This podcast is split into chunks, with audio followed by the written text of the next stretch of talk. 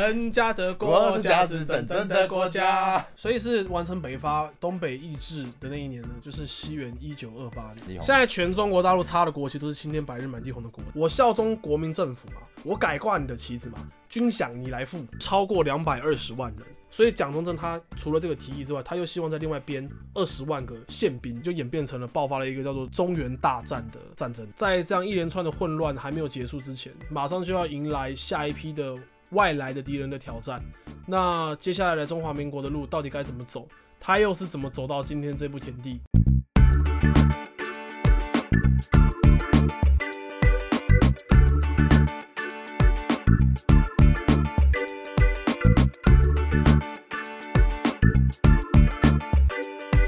嗯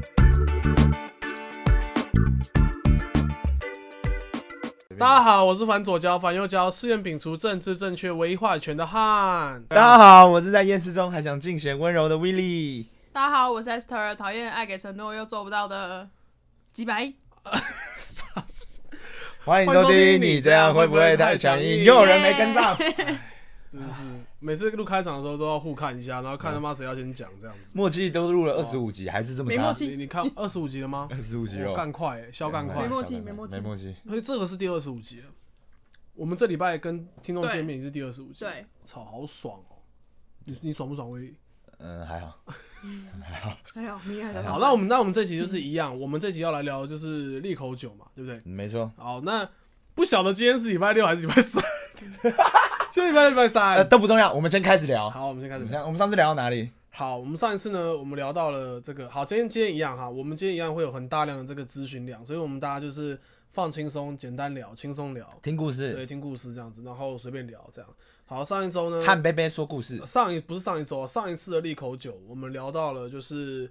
北伐胜利之后哎、你讲完之后，我再回去听，我都有回去查资料、哎、啊，那就觉得怎还么蛮有趣的。很有趣哈。嗯，不晓得其他人有没有也跟你一样有这没有样的感觉？ 干，我个人是自我感觉良好啊，我是蛮喜欢那一集的啦。那上一次聊到北伐胜利之后，好，我我要我想要来就是那个随堂小考一下，我看你们上次有没有认真听，然后请说。可以吗？这样很鸡掰吗？我还行啊，还行哦、还行啊。好，请说。北伐胜利是哪一年？哦，死去。啊，死去死 dead 掉啦啊，对的，等一下，对让我们来一考不上大个。学啊了 dead d e a d dead 你已那经有死选了。项吗？来一个选择题吧，历史都考选择题。 a 啊，就是张学良把这个城门打开。把城门城门开，然后那个旗子给他换下来之后的那一年是哪一年？就是我说，基本上中华民国算是完成了全国名义上的统一的那一年是哪一年？呃，民国17年嗯呃民国十七年是几西元几年？一你是不是你根本就在背八？你一定是三你妈八啊三八一九啊，二八，一九二八？对，数数学你很是烂不是在背？你是没不有是啊在背？你我是不是？说对了没？有没有没有，你是你是不是在背你自己的历史课本？因为我上集完全没有提到民国年份，真的假 的？对，所以你一定是用你背知。道为什么我最近改资料都需要用到民国年份跟所以是哪西一元年对照？所以是完成北伐东北易帜的那一年呢，就是西元一九二八年。嗯，好，那一九二八变年变变！我我天，我天，我头好痛。好，一九二八年往下，我们今天继继续往下聊。那我我这一集呢，应该会 cover 掉，就是从呃东北易帜完之后，然后一路到九一八事变之前。啊，九一八事变应该就比较有头绪了吧？应该比较有概念了吧？对，对吧？报告九是一八事对啊，一九三七好嘛，但是在这之前的历史可能还是就是比较偏空白，那我就继续往下讲哈。那我们在讲的时候，我们可能还是要搭配一下这个手机上面的这个地图。当时这个一九二八年的时候，民国政府是呃国民政府啊，是定都在南京嘛，所以是在这个地方，所以它是在中国的偏哪里？偏南偏偏偏南吗？中部啦，就是中对啦，华算中吧嗯华华中中这一带，然后就是靠靠靠近那个江苏省对，靠嗯近黄海那边。对啊然，后上海他旁边他他他上一次就这样一直一路往上打打打打打打打，然后经过山东，然后往上打打打打，然后经过这边，河北。对，石家庄这边，哦然后一路打，好远然哦后进到北京里面去。那在东北易帜结束之后呢，基本上这个全国啊，全中国大陆突然就统一了，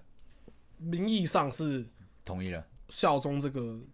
国民政府，嗯，对，效效效忠国民政府。那这个时候的国旗已经是青天白日满地红现。在全中国大陆插的国旗都是青天白日满地红的国旗，现在哦，哦，不不是。哦呃，现在是一九二八年，我们要、哦 OK 我们要跳回去，对，我们跳回去时光机坐对回去我们时光机 Way back 啊对 into 对对1928 ，go go back go back 这样子。然后当呃我们现在挂全国挂的都是青天白日满地红的旗帜。好，那当然，呃，上次有提到，就是说，虽然全国都是挂这个旗子，可是其实，呃，我们有提到，就是说北伐的这个过程当中，其实并不是说把这些军阀全部消灭掉，它其实只是就是我打输了，或者是我看你好强哦，我我不要打了，然后我把我的旗子换挂你的旗子，其实就这样子而已。所以实质实际上呢，在这个呃北伐战争结束之后，这些军阀他们这些头目，其实他们也没有说真的就是真正的效忠国民政府。他们虽然挂了“青天白日满地红”的旗帜，可是其实实质上状态还是跟之前没什么太大的改变。就是说，每个军阀他所控制的一个省份或者他控制的一个领域，他那边就是一个小国家。那基本上，蒋中正对于这些人他是没有太大的话语权。好，比方说今天假设我一个地方出事了，我要调动，我随便讲，比方说我要调动河北省的某个人好了，可那个某河北省某个可能根本根本就屌都不屌他，所以基本上他，你就想象你是玩《世纪帝国》，你要控制兵嘛，你那个兵他妈你就是按他，你你你按左键点选他嘛，那你不是可以按右键让他往往前往前移动吗？对，基本上他你按右键，他就会停在原地，他不屌你这样子。基本上蒋中正对于他们的状态就是这个样子。对，那 How do you turn this on？按右键，按右键直接点选离开。我这样讲了一个那 E 个 S，C 结束结束游戏嘛。 好，那一九二八年北伐胜利之后，呃，状态大致上是这样。那当时我提上次有提到说进入一个黄金十年，那这段时间里面，中华民国就进入了一个历史上鲜有的一个高速的发展期。那这个高速发展其实大多数都是以轻工业为主啦，那主要就是像是什么轻工业有什么？轻工业，比方说像是机制面粉业、纺织业、火柴业火柴，啊、做火柴、做火柴，对，做火柴、卖火柴的卖小孩，呃对对卖火柴的大中国比较对简单的中断商业对，嗯就是就就是很简单的一些手工类的女工。我们早期不是有听到爸爸妈妈会说，呃，我以前是帮他家庭代工对，就是做那种东西。那可是呢，像是这种钢铁业或者是这种机械业，这种就是真正重工对业对重工业对于国家发展有真正显著影响的这种东西，其实发展的也是没有到那么快。所以这个黄金十年主要冲起来都是轻工业。那在轻工业之前，在这个黄金十年之前，其实整个中国大陆都是在农业的社会底下，传统这种农业佃农的状态之下哎。黑暗时代，呃，黑暗时代，对对对对对对，就是他妈农夫、农夫、农 夫，然后什么村民粮村民粮粮草征收员、粮草征收员，伐木工对，伐矿伐工伐伐伐木工，呃对，基矿本工对，基本上都是这些东西。好，那再来就是说，即便当时这个中国大陆有呃，应该说中华民国有很多的这些重工业，有部分的重工业啦，但这些重工业呢，大多也都是日资或者是国外的外资，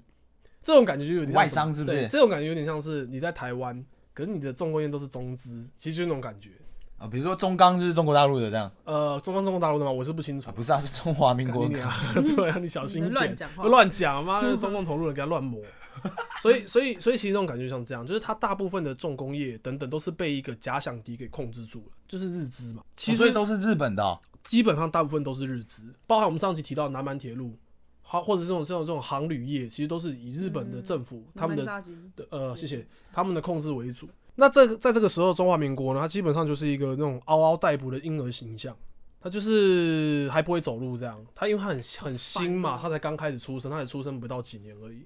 那他蒋中正在就是把全国统一之后，他就发现，因为他不断的去接收这些以前的军阀进来的军队嘛，他打下一个军阀头子可能就进来五万人，他打下一个军阀头子可能又进来十万人，他就这样一直就是他军队就越来越多越来越多，因为他们那军阀自己不养了吗？他们自己不养啦、他们就是说我效忠国民政府嘛，我改挂你的旗子嘛，军饷你来付，懂吗？军饷你来付，呃，我名义上效忠你啊，他在军饷凹欸呃各各种凹啊，那真的是凹哎，凹你可能爆、偷啊，签 M O U，对 啊，然后那种凹，对啊，然后就变成说，当时就是变成说，这个军军队的不断的暴增的状况之下，因为这个军费要由中央来支出，所以整个军费它的这个支出的占比占到了整个国家的总预算的两倍以上。也就是说，我们像我们现在的国防国防军费是占 GDP 的大概多少两趴哦，五趴吧，五趴吗？没那么没那么高，我记得是两趴，一趴还两趴而已。然那后么低，对，那可是当时是整个一总百预算零的五趴，呃对，是两百趴，两百趴，终于有超过一个一百趴的圆饼图了。 靠北烦欸呢。所以单就军费而言，也我们不谈别的建设哦，也不谈其他什么基础建设、道路建设，什么都不算，他光是军费就已经透支到不行，呃不，而且还没有武器，然后就都在养人而已，欸对，就养人而已，就在然吃后饭而已，对对对对对，然后他们刚刚有提到说，他们对于这些呃蒋中正中央的这个国民政府，对于这些军阀势力又没有太多的掌控权，所以等于就是我他妈养一群干不知道干干小嗯吃饭仔，对吃饭 仔啊，饭仔专门拿我钱拿去花的那种废物，好冷。拢哦，对，然后所以他就开始想办法，在一九二八年北伐胜利之后，他就开始想办法说啊，这样不行，我要想办法处理掉这一批就是没什么冗员对，没什么卵用的冗员，真的是没什么卵用的冗员。好，那根据国民党中央部在一九二八年七月份的编遣计划当中，他就指出。当时的全中国的国民革命军，国国民革命军上一集有提到，就是国民政府底下的军队嘛，就是那时候呃创立拿来北伐拿来统一的那一支军队，就是现在国军的对意思对，对，呃，前身啊，啊前身前身，对对对。那当时的全国全中国的国民革命军共有八十四个军，两百七十二个 师，总编制超过两百二十万人。好，那我在这边要先跟大家先稍微科普一下军事的单位，因为可能有一些女生或者是有一些还没当兵的或同者学是，替代役仔，对，或替代役仔，可能不太清楚就是这些编制的等级。那有当过兵的男生应该都有这种体会，就是说你要背你自己的番号嘛，对不对？就像我当兵的时候，番呃号番号啊、部队番号啊、哦 N Y 叉 D 这个吗？哎干你娘的！我的 天，哦，跟这个智障录音，哦，头头头头好痛，头好痛。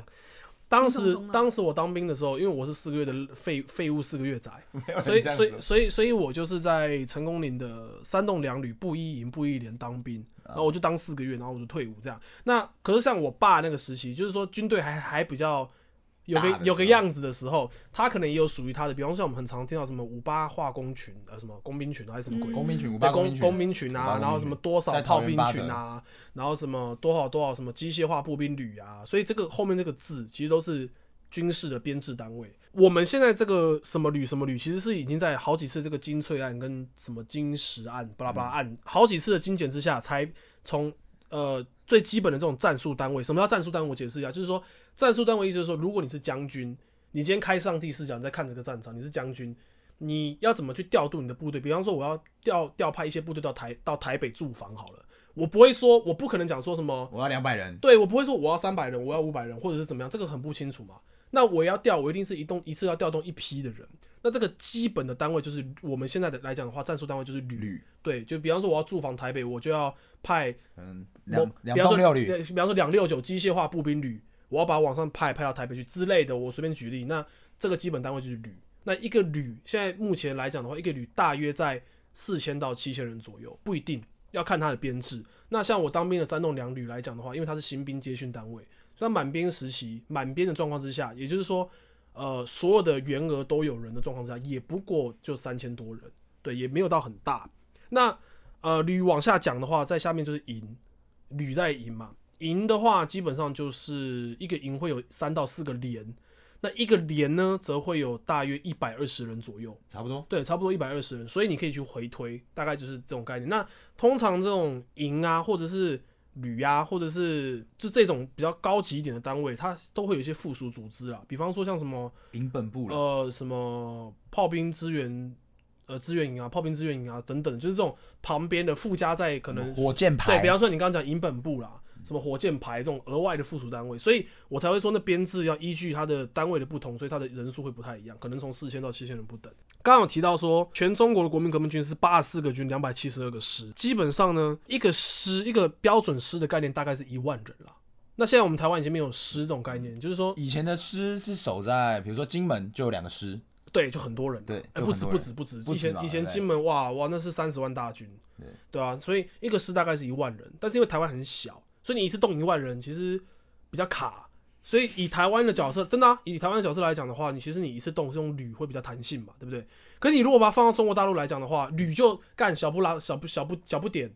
所以它就会是师，它基本的战术单位就是师。那当时还有另外一个单位叫做军，军又大于师。那军这个单位呢，就是它是更加的弹性，一个军底下可能会有一个师、两个师、三个师、四个师不一定。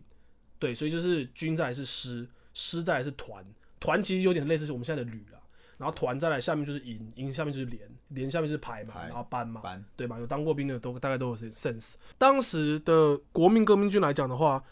除了中央部队、中央军的，也就是说蒋中正这一挂，光黄埔军校出来这批人以外的那些地方军阀，其实呃，很多他都只是我们现在想象是当兵你要去报道，你要干嘛的。可是其实当时的时空背景下，很多人他都只是农夫拿把枪，他就算他一个兵。不是好有枪吗？你不是说呃上次也有可说能没有农枪？夫拿把菜刀，他也算他个兵；真的啊拿把冷兵器，他也算他个兵。或者是呢，他可能就是呃，因为我要报军饷嘛，对不对？我可能就福报，我他妈只有别我其实我这边实质上我只有三千个人，但我报我八千个人给你，那我是不是可以多领五千个人的军饷？对，五千个我就把它对抠进我的口袋里面，因为当时都是军阀，然后再来就是说行政制度也很不成熟，混乱无章了，所以呃各级别的这个人数不等，就是说你一个军应该有几人，你应该一个师应该有几人，其实都说不清楚这样子。但但总之呢，总而言之呢，总编制的总人数大概是两百二十万人，真的消干多，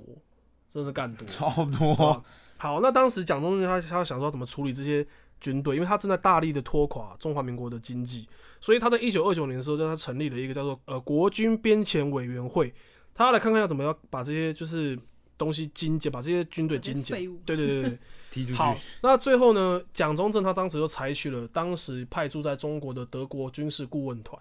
因为当时中德关系是很好的，很好的是很好的。对，哎、这你有概念嘛？啊、对，中德关系是非常好，所以当时的德国是有派驻军事顾问团在中国大陆，帮帮助蒋中正去训练军队，去给他一些指引，教他怎么用现代的话现代化的方式来管理军队。那这个的军事顾问团给蒋中正的建议就是说，他建议就是把这个原本的两百二十万人下调到八十万人，他要他的目标是让这个军费的占比缩减到全国总税收的四十 percent，就让他没有再负担这么大，这样但还是很高，很多，对其实还还是很是多，其实还是很其实还是很多。好，但是这时候呢，因为蒋中正他你也知道，他是有点类似，有点小像军阀出身的，所以他也不希望他现在有做，他现在的确是坐拥大位了，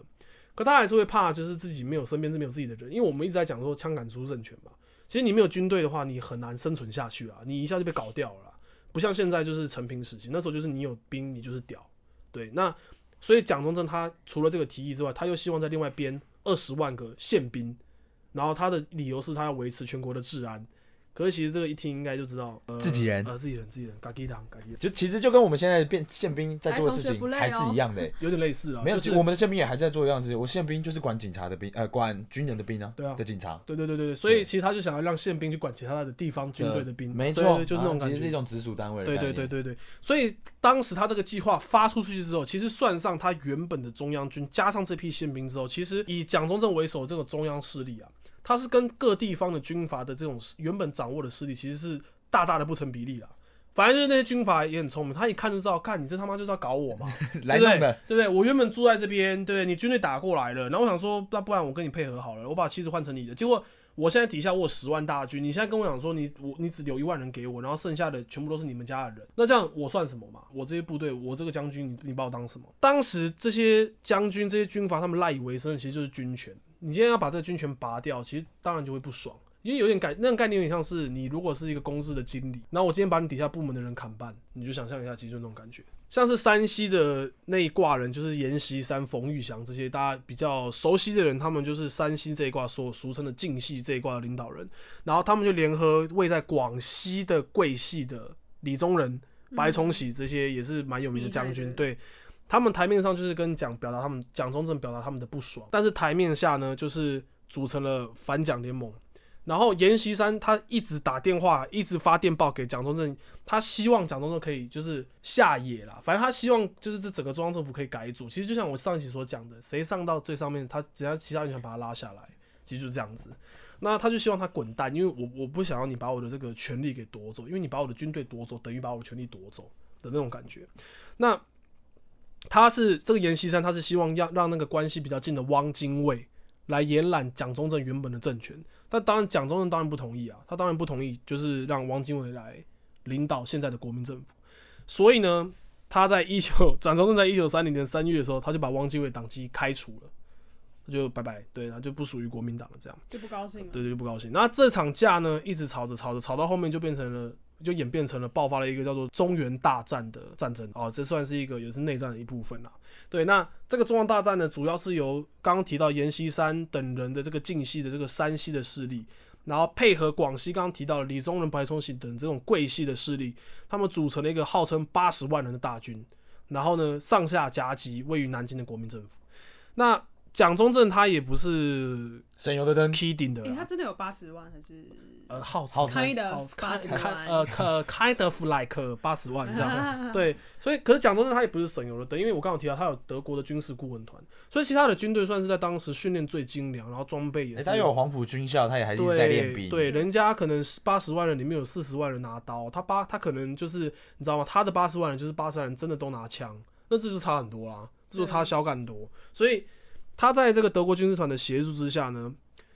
他就是一一击败了这些反蒋联盟的军队，然后随着这个反蒋反蒋联盟势力，因为这些人我已经提过很多次，他们其实就是军阀，所以他们的凝聚力其实也很低。所以反蒋联盟里面，其实你说他们是联盟干，也没有到真的啊多妈几，多都还妈是只是想吃饭的人啦。对，大家都只是想喝汤吃肉而对已，没有没有要你知道吗？还是要先拿那五千的军饷先放回口袋再说。没有错先吃，饱没有再错，说没有吃饱再错，说没有什么崇高理想，所以其实基本上打一打就一个投降，然后一个一个什么归顺，然后怎么样，反正就是因为 被电爆了，是不对一是？个一个又倒了，这样子倒下去，没有就是打所以他们是被电爆吗？被电爆啊，他们就被被电中爆央中央军给给给电爆啊。然后最后蒋中正是成功的瓦解了这股就是反蒋的势力，然后他也因为你把比方说你把假设威力你是军阀好了，我是蒋中正嘛，我军队我的军队把你军被打败了。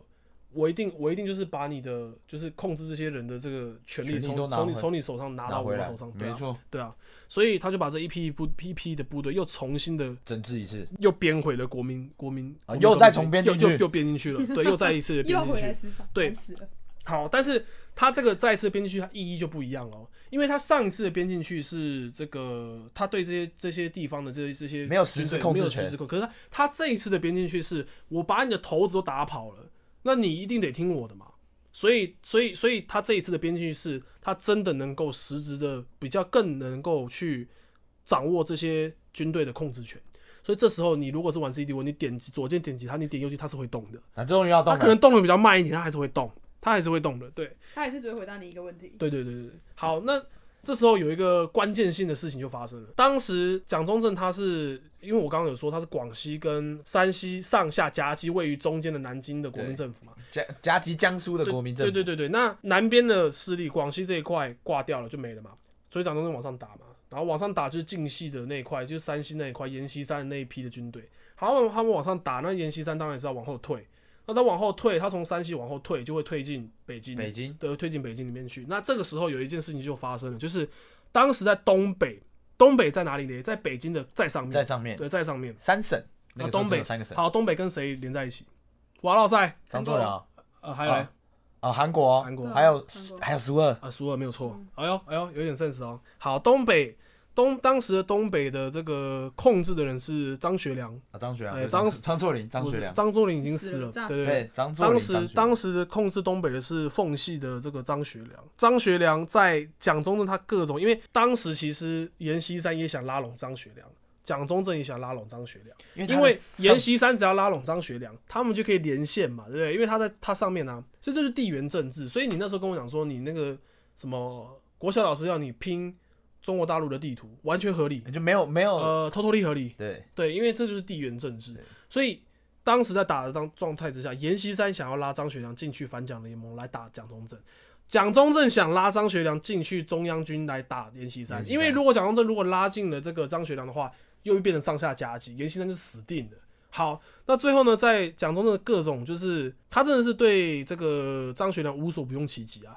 他做了什么事情？他给钱呐、给了五百多万的，我不知道当时货币是什么，反正就是给了一大笔的钱给他之后，又保证他的这个军权，然后又保证说要给他多少多少地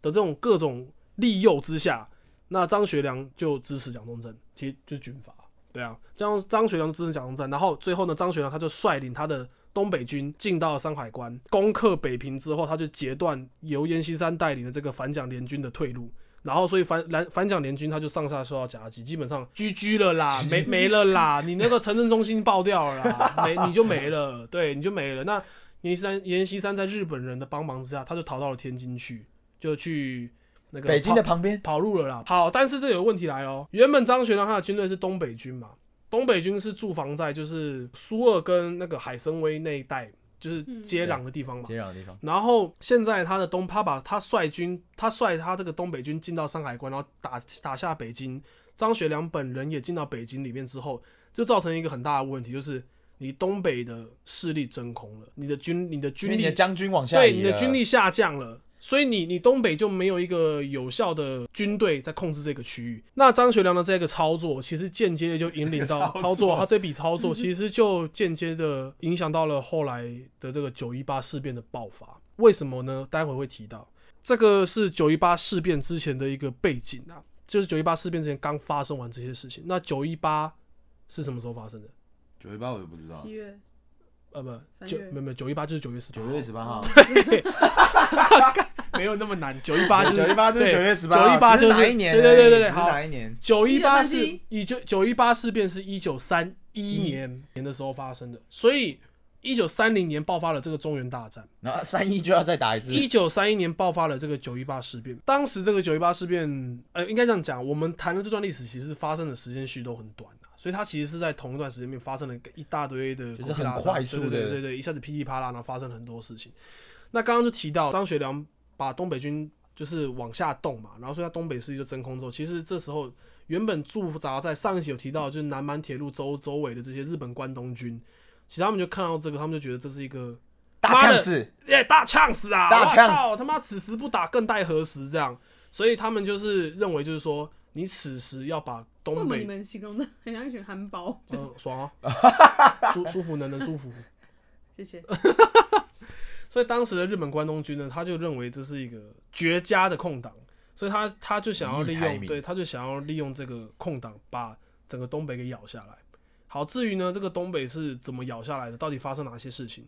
我们下礼拜再来聊，请待下回待会分分呃，享下一回分享。那我想先问一个问题，好，我们现嗯先在来进偷问一个问题，我们现在进入问题讨论。好，我先偷问一个问题，为什么日本人一直想要打东北这个地方？好，因为东北上集有提到，因为东北有一个东西叫做南满铁路，是从俄国人割到日本人手上的嘛。嗯没错，那日本人在这些南满铁路周围，他是有驻军权的。对，那随着南满铁路的支线越盖越多，或者是它的铁路越盖越长，它的驻军量就会越来越大。嗯哼，然后最后就会形成了这个所谓的日本的关东军。这个日本的关东军呢，它到后面它因为因为要要要这样讲啊，日本的关东军基本上对他们来讲，他们就是天高皇帝远，因为他们在中国大陆的土地上，他的将军也在中国大陆的土地上，可是他的这个政府在哪里？远在日本嘛，远在海外，所以其实东北呃不。日本的关东军他们是有很大的这个自治的权利的，很多的这种抗日战争的之前的这些很多的行为，其实都不是由日本方面直接下达指令来说要这么做我，是关东的并将不军，是这样，只是说日本对于他们的底下的将军的控制力道太弱了，因为太远了，是是日本控制不住这些关东军、这些日本军队在在华的日本军队，而不是日本直接下达说，哎、我们就这样搞他们，不是。 我就这样开对，导。所以多半的惨案，多半的这些事件，都是日本关东军他们自主自己去自作做聪、明自作聪明、对自作主张去做的这些事情。对，嗯好，S 有什么问题吗？我想问一个题外的，好，嗯你问。关东军跟七三一部队是有什么关系？好，七三一部队是一支实验性质的部队，这跟关东军没有太大的关系。那他实验什么？就人体实验。他就是七三一部队，就是拿我记得是战俘吧，战俘，然后可能中国的一些军民拿嗯来然后做去做一毒些气是不对是毒气的人体实验，这样。它跟关东军没有太大关系。关东军是一支很厉害，不是吗？？谁？关东军啊，我记得关东军不是很厉害啊，关东军就是嗯训练有素。应该讲讲，应该说所有的日本军人都是训练有素的。当时的这个日本军人，我要是没有记错的话，他们义务他们是义务要当兵的，然后他们一次的役期，我我我不晓得确切的数字，但我如果没记错的话，是一个很夸张的数字。我记得印象中应该是十年呐、 我记得大当对义务役好像要当十年的啊，他兵从几岁当到几岁？就是十八当到二十八这样，如果我没有记错的话。那但我我如现在果才退如伍如果不是十年，一定也是什么八年或十二年这种很夸张的数字。所以我现在才退伍那，差不多，你现在刚退伍，哦所以我当刚时退你的意思是他们不用受教育吗？对啊，十八岁就高中毕业啦，十八岁高中毕业了就结就束了，就可以啦就进去当兵就了，进去当兵对啊了。，所以所以你不要看他们的，其实当时的日本军队是真的是非常的强的，是真的训练非常的精良的，而且他们加加上他们的这个武士道精神，然后他们的因为之前也有聊过很多次嘛，军国主义的发酵嘛，所以他们会认为说当兵是一个非常荣誉荣誉的的事情嗯事情。所以军人有使命感，全国又支持你当兵的状况之下，这批军人他能不强吗？一定是很强一的。定超强，对对，连航母都超强。没有错啊。对所以呢，呃，接下来呢，聊完中原大战之后，马上就要进入呃这个抗日的前戏啊，也就是九一八918事变事变一切的开端。那这个就留待我们下集再来分享，没有问题。好不好？好，那这一次有星期实验室吗？这是没有星期 四，我们就分上下集啊吧，下集才有心情。我们分上下集啊。嗯，大家然后下就集稍等一下，我们就再来听听看对下一集九一八事变开始的时候到底怎么搞哎我。觉得你应该 OK 要学那个，就是像以前讲那个孙悟空说书的时候，他到 ending 都会讲一段，就是有一不段那像是对联，但是就是一一个很很精简的结语，没有，就是你的那个啊，然后你就的说请待下回分晓。这样就是你帮这一整段做两句话的总结，对然后我们就进下一回啊。他还没想到，谢谢。好，这个命运多舛的中华民国新生儿，在这样一连串的混乱还没有结束之前，马上就要迎来下一批的外来的敌人的挑战。那接下来的中华民国的路到底该怎么走？他又是怎么走到今天这步田地？我们留待下期分享。哪部田地？呃，台湾田。不知道是不是国家田地啊？我们留啊待哎谢谢。人家的国家是真正的国家， 我们的国家没有人听不懂了 啦。哦一样。要呀！谢谢大家的收听，我是哈，我是威力，我是 我们下周见喽，拜拜。